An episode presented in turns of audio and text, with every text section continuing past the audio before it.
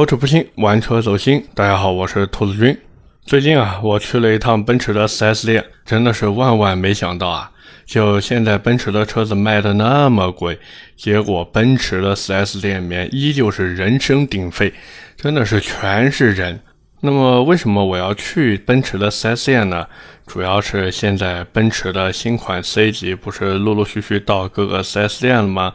然后我就想说，哎，我好像很久以前聊过这个奔驰的 C 级，但是隔了这么久，这个新款的车型都上市了，好像也没和大家来分享一下。于是呢，我就想着去看一看。结果到了 4S 店里面一看，发现我的天呐，展车都没有了，我还以为是被卖掉了。结果我问了一下那个销售，销售呢就跟我说，不是被卖掉了，是拖去搞南京这边地区性的上市活动了。但是不管怎么说呢，这个销售的态度还是很有礼貌的，这就让我想到了一件事儿，就是我老觉得奔驰的 4S 店销售啊，有一点看人下菜碟。为什么呢？因为我以前去奔驰 4S 店的时候，那时候就不是很注意捯饬自己嘛。穿的也是比较朴素和简单，人家销售一看穿的什么玩意儿，基本上就不搭理我。然后我这一次去奔驰 4S 店的时候呢，反正该捯饬的我都捯饬好。一进去以后，那销售真的太有礼貌了，而且非常热情嘛。在他跟我说没有展车的时候，他还特别的抱歉，哎，真的有点意思。然后呢，我说那我这个没有展车，但是我想看一看怎么办呢？销售就说，哎，刚刚好有一台指导价三十五点一二万的 C 二六零 L 运动版要交付，可以带我去看一下，但是呢，不能上手摸，也不能坐进去体验，因为这个车子已经被人家买走了。我说可以，没有问题，我也不会上手摸或者进去坐，对吧？销售说，那行，那我就带你去看一下吧。这个说实话啊，新款的奔驰 C 级，不管是外观还是内饰，各位其实已经看的很多了。我觉得也没有什么需要做介绍的地方了，反正我看下来就觉得还不错，尤其是新款奔驰 C 级的里面那块大屏，还有液晶仪表嘛，你再配合着奔驰那一套六十四色的氛围灯，不管怎么说，气质方面是拿捏的死死的。但是啊，我感觉就这台新车的外形还是没有之前二零一八款的 C 三百 L 运动版好看。而且那时候的 C 三百 L 运动版还是个高功率 2.0T 发动机，你看现在奔驰的 C 级都是全系 1.5T 加上那一套48伏 ISG 电机了嘛？反正让我花这个钱去买个 1.5T 发动机回来，你别说加电机了，你哪怕给我加个肯德基，我也很不爽呀。有时候呢，排量不是为了动力，还为了出去吹牛逼的时候有面子。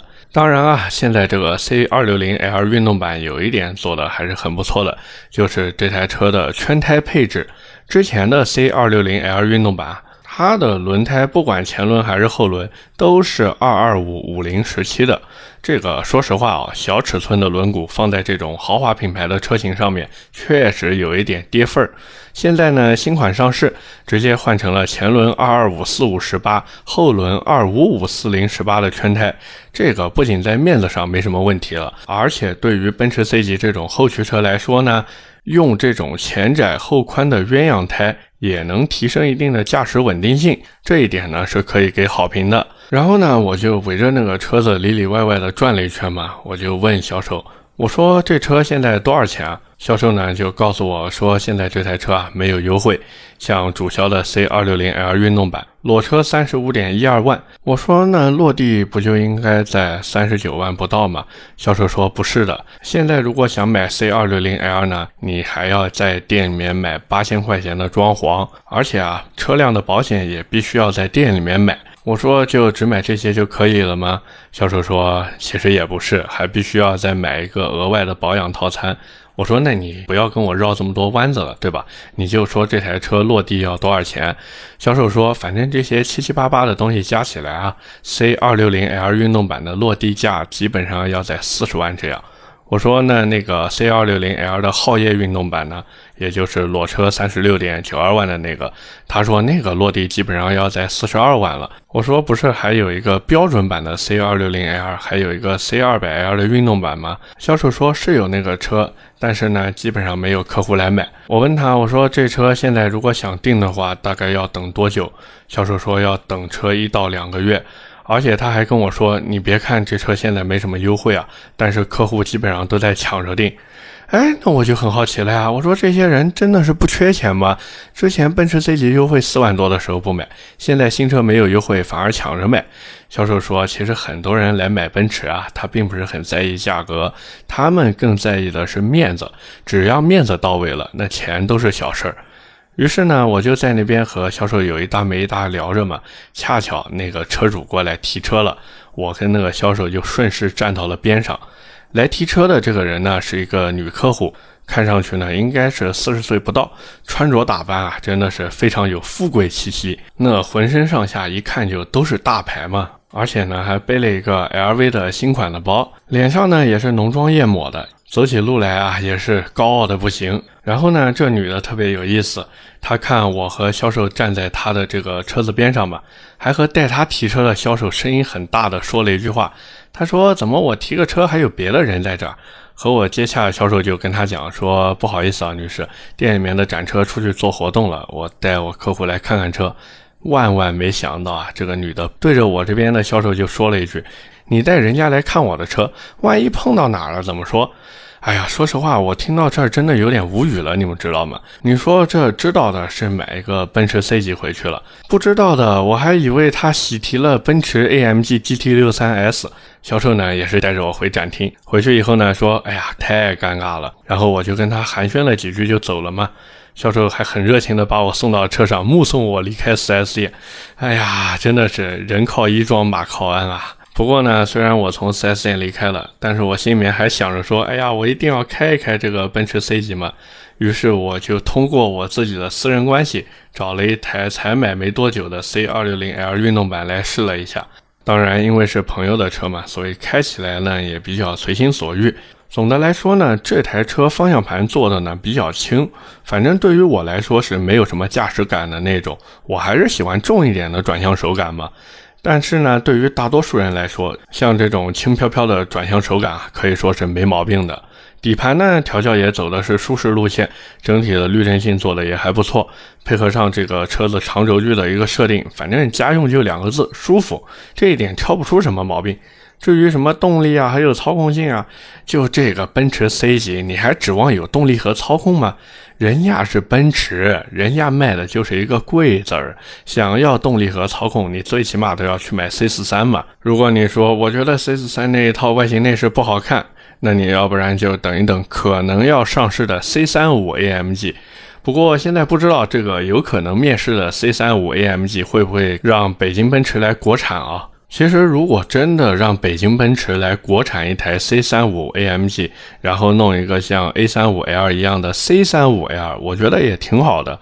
为什么呢？各位看 A35L 其实就知道了。那台 A35L 虽然看着小，但是里面的空间真的不错，而且不管是动力还是驾驶感受啊，操控性真的也可圈可点。并且呢，这台车还有一定的改装潜力嘛。最关键的是，这玩意儿是一台 AMG，这代表什么？代表了面子呀。换句话说，就是这钱我花的值。所以我也是为什么说，假如奔驰真的能出一个 C35L，让北京奔驰来国产。我也不要你用什么 A 四五的发动机，当然啊，他们也不可能用 A 四五的发动机。他们就算只是把 A 三五 L 上面那套动力总成放到这个 C 三五 L 上面去，这台车的销量估计都不会差。为什么呢？因为很多人其实并不需要那么极致的性能，但是呢，他们也需要有一定的性能。同时啊，这个性能车还能给他用来家用，并且还能给他带来面子。可能有人会说，那这种车子一点都不纯粹啊。好，那我就想问一下各位，EVO 和 STI 这两台车纯粹吗？很纯粹，对不对？但是你看销量呢？换句话说，很多人对于纯粹的性能车，他只是停留在口头的喜好之上，真到自己要买车的时候，要么根本就买不起这种纯粹的性能车。要么就是因为各种原因，然后不能去买这种纯粹的性能车，没办法，现实就是这么残酷。所以为什么我敢在这说呢？就是北京奔驰如果真的国产一台 C35L AMG，然后卖个什么五十来万，这台车的销量一定不会差，因为它又有空间，又有动力，又有性能，然后又有面子。你花五十多万去买 AMG，能买到的车子，要不然没有空间，要不然档次比它低，对不对？你看你五十多万，假如你去买一台 A 四五回来，那这个车子空间等于没有啊，你只能自己开，然后副驾再坐个人，后排那个空间真的太小了。哪怕你去买 CLA 的 AMG，也是这个样子，那空间真的很小。然后你再说买一台 A 三五 L 吧。那你说这五十多万都花进去了，我去买台 A 三五 L，这边又摆一台 C 三五 L，你说你会选哪一个呢？你肯定会选 C 级嘛，因为 C 的档次比 A 级要高呀，所以答案就非常的清晰明了了。那么聊完这些以后呢，咱们也是来聊一聊各位最喜欢的一个话题啊，那就是新款的奔驰 C 级应该怎么改，或者说有没有什么比较有性价比的改装方案？那么我也是列了一下改装的清单，也是在这里和大家分享一下。首先呢，就是来一套国产的 AMG 包围。这个包围啊，现在不要着急去买，以后再说。因为包围这个东西永远是越卖越便宜的。为什么呢？厂家在它开模成本收回来以后，就会疯狂的让价去甩卖。所以，不管你买了哪台车的新款车型，你如果想改包围的话，一定要等一等再说，最起码也要等一年以上的时间。这样到时候你去买的包围产品呢，不仅吻合度更好，而且价格也会更便宜，好不好？第二个呢，就是我觉得新款的奔驰 C 级啊，可以直接拿回来换一套轮毂。这个轮毂呢，也不需要买什么太好的。当然，你钱如果真的够多的话，你预算够高，你去买个什么 BBS，买个什么 Race，买个 NK 这些，随便你。只是在我看来呢，我觉得买一套国产的 AMG 款式锻造轮毂就可以了。这个轮毂呢，十八寸的基本上在七千块钱这个样子，十九寸的呢大概八千块钱一套。之前有听友给我私信说，哎呀，我买不到这个价格的锻造轮毂，我那边的价格真的高的要死。兔子，你能不能帮我买一套啊？这个之前我是一口回绝了他，因为我老觉得这个倒卖倒卖事情不太好。毕竟各位听我的节目，到时候来买我的轮毂，你在我这儿买了，比方说七千块钱一套轮毂，或者八千块钱一套轮毂，然后买回去以后呢，人家说，哎呀，你买贵了，我这边比方说六千五就能给你，甚至六千块钱就能给你。他说两句话没有任何的成本，也不需要付出什么，但是你听完之后，你心里面肯定在想，哎呀，我被兔子宰了，我被兔子坑了，所以我真的很难办这个事儿。这个咱们言归正传啊。就是不管你换十八寸的轮毂还是十九寸的轮毂，其实对于新款的奔驰 C 级来说都是可以的，包括老款的奔驰 C 级也是可以的。像现在新款的奔驰 C 级，它的原厂的轮胎数据我刚才也说了，前轮呢是二二五四五十八的，后轮呢是二五五四零十八的。所以各位如果换锻造轮毂呢？既可以按原厂的数据来配一套十八寸的轮毂，也可以升级到十九寸的。假如你想升级到十九寸，那么轮胎就用二二五四零十九配二五五三五十九的，整体效果呢会比十八寸的要好很多，因为轮胎变薄一些了嘛，轮毂变大了。当然整体的外径是不变的，所以没有什么速度的误差。但是不管你怎么去改，你千万不要对轮胎的数据进行加宽。为什么？因为奔驰现在 C 级这个动力确实不怎么样。你要是再去把轮胎进行一个加宽，我的天哪，你还开不开了，对不对？所以把轮毂数据做做好，尽量能齐平叶子板就可以了。那么还有呢，就是刹车，你可以选择 AMG 的。但是 AMG 的刹车呢，一方面能买到的真货确实很少，另一方面呢，正品的刹车呀非常的贵，哪怕你只是换一套 A45 上面的四活塞卡钳配国产盘皮，注意啊，是 A45 上面的原装卡钳配国产盘皮，这么一套下来价格也要一万块钱这样，日常家用真的没什么必要。当然啊，你也可以去收一套 A 三五的四活塞刹车，大概拆车件的价格在八千块钱左右。但是你说这跟 A 四五那个配国产盘皮的一万块钱这样能差多少钱呢？对吧？而且最关键的是，很多买 A 三五回去的人呀，他不愿意卖自己的刹车，因为他根本就不会去改刹车。所以对于大多数车主而言呢，你如果真的买了一台 C 级，然后想对刹车进行一个升级的话，我觉得老规矩萨瓦尼尼就可以了，买一套 S 四六 A，价格呢也很透明。如果你觉得萨瓦尼尼的价格还是有点高，那就直接去买一套 TEI 的四活塞刹车套装吧，基本上五千块钱以内就可以搞定了，日常使用没有任何毛病。不过还是那句话，就是不管你买什么刹车，一定要买正品。而且买的时候一定要注意，就是奔驰 C 级的刹车呀，它对于活塞的面积有要求，必须要小于五十六点五二平方厘米。这个活塞面积是我自己算出来的，各位呢也不要纠结到底是怎么算的，只要记住买之前提一嘴，说你这个活塞的面积要小于五十六点五二就可以了。避震的话呢，老规矩，艾巴赫的短弹簧。可能有人会说，哎呀，你装艾巴赫的短弹簧，你这原厂避震要是漏油了怎么办？各位啊，就这玩意儿，你只要安装到位，你开个四五年都不一定能漏油。假如你真的原厂避震因为装了短簧然后漏油了，那你索性直接再换一套比尔斯汀的 B 八避震筒不就可以了吗？你这么一搭配下来，嘿，一套 B 十二就有了，对吧？至于排气的话呢，我真的劝各位啊，千万不要去改了。这个 1.5T 的发动机配上48伏的电机，哎呀，那个声浪出来简直就是跟杀猪一样难听，真的不建议大家花这个冤枉钱，好不好？近期的话呢，老规矩，买一套 BMC 的高流量进气风格。实际上这也就是一个五六百块钱的东西嘛，但是非常的好用。至于什么点火线圈、火花塞、刹车油之类的，六万公里以后再说吧。然后保养的话呢，老样子，什么某虎、某猫、某东，在那个上面买嘉实多极护机油，然后配慢排或者马勒的滤芯就可以了。假如你说我没有换 BMC 那个高流量进气风格，那么你的空滤呢，也可以用慢排或者马勒的滤芯，非常的好用。包括空调的滤芯也是一样的，慢排或者马勒，非常的不错。像这样在外面进行保养呢，基本上做一次小保养也就是个六七百块钱，反正再高也高不过八百块。而且你在这种某虎、某东、某猫上面进行保养，价格真的非常非常的透明。